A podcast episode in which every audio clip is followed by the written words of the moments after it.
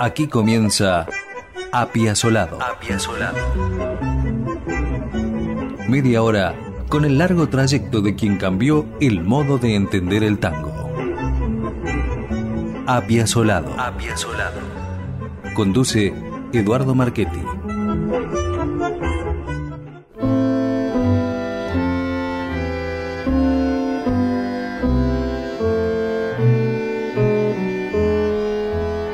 Muchas veces nos hemos preguntado, y lo seguimos haciendo, de qué manera Piazzolla ha influido en otras músicas, es decir, en otros estilos fuera del circuito tanguero.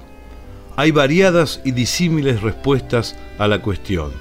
Hoy elegimos una que no es definitiva, pero es posible que ayude a comprender este asunto de las influencias piazzolianas.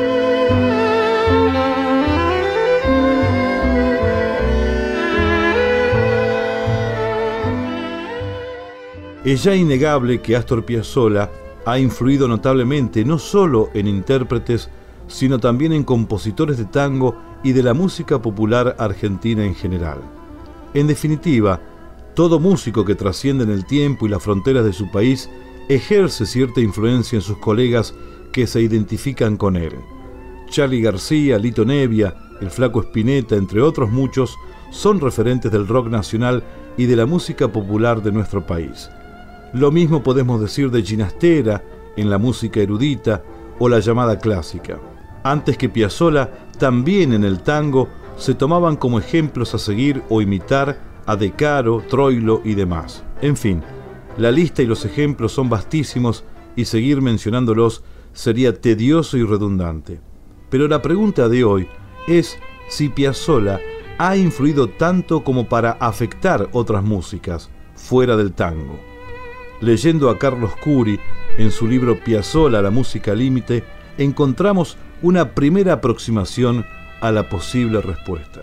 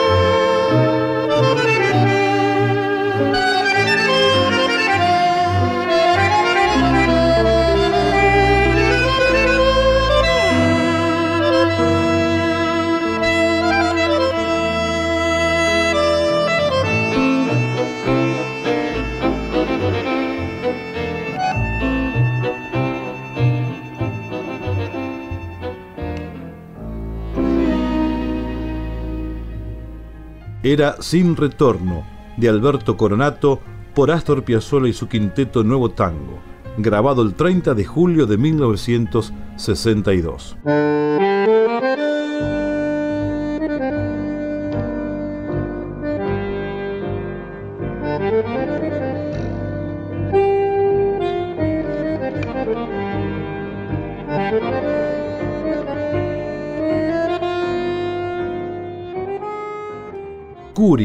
Afirma que hay un poder que viene con la estética piazzoliana basada en la relación de Piazzolla con la música erudita, la que estudió con Ginastera y con Madame Boulanger. Agrega, Piazzolla ha conseguido el poder de afectar otras músicas que, no obstante, han formado parte de su tango. ¿Lo quiso realmente así? Nos preguntamos nosotros. No lo sabemos, pero según Carlos Curi, logró influir en otros estilos. Y sostiene algo que a muchos estudiosos y musicólogos puede molestar. Dice que la de Piazzolla no se trata de la misma resonancia de Ginastera, como tampoco de la reciente proliferación internacional del tango espectáculo. Piazzolla, añade, está a distancia de los dos casos.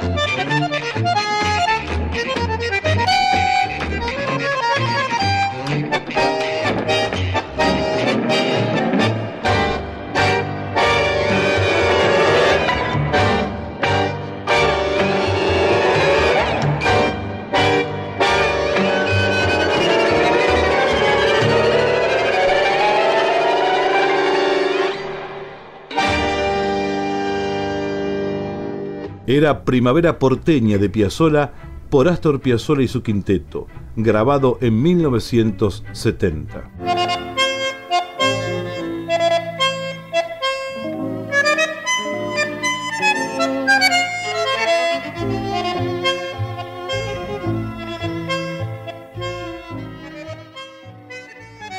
Según podemos observar nosotros, Carlos Curi no tiene temor de correr riesgos al analizar la influencia de Piazzolla en otras músicas, el riesgo de excederse, de extralimitarse en la valoración que hace del bandoneonista. Ni siquiera esboza una disculpa por supuestas ofensas, y eso lo hace más creíble, más sólido, y así estamos en situación de adherir a sus convicciones. No es un fanático, es casi un frío y objetivo analista. Otras músicas hechas en la Argentina, desde el rock nacional a muchas de las composiciones explícitamente eruditas, dice Carlos Curi, pueden encontrar en base al caso Piazzolla la razón de no haber excedido la condición de un sabor musical únicamente local. Muy diplomático y casi eufemístico, pero lo concreto es que lisa y llanamente dice que desde la Argentina únicamente Piazzolla trascendió las fronteras en todo sentido para afectar músicas, varias músicas.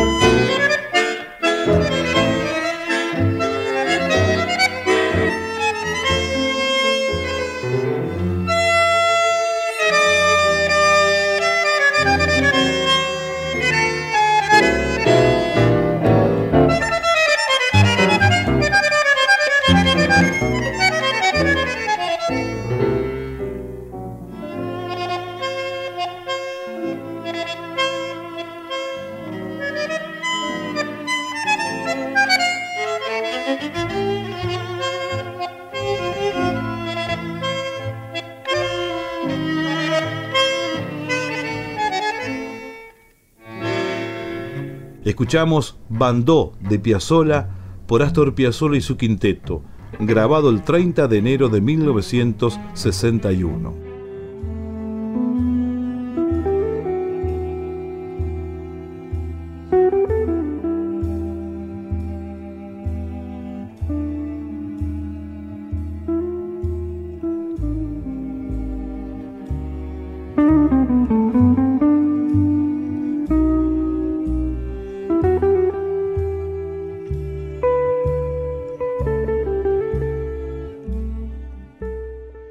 Si mal no interpretamos lo que quiere decir Carlos Curi sobre el peso de Piazzolla en otras músicas, este psicoanalista y musicólogo tiene su frase como para rematar su análisis que para muchos puede asemejarse a un camión que nos pasa por encima.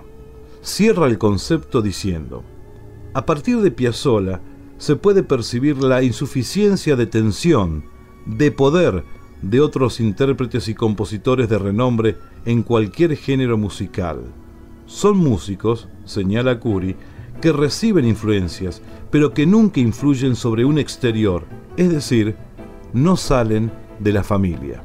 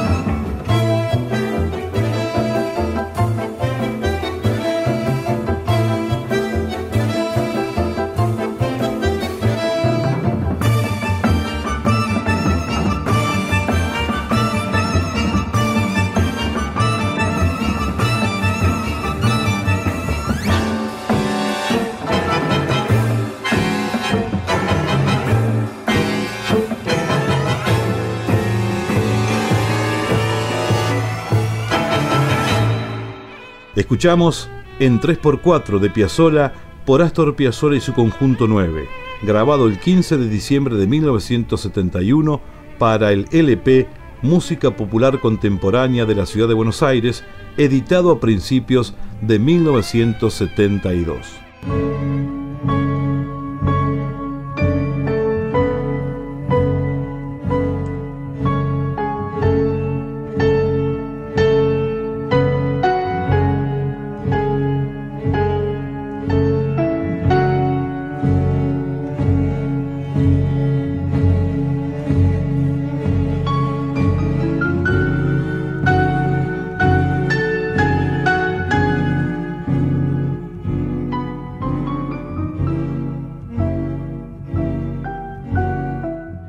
Hay un estigma en la historia de la música argentina que es que con Piazzolla se ha abierto un desvío, un camino oblicuo que no se sintetiza en el tango y que por otra parte penetra a contrapelo la tradición sinfónica y camarística argentina.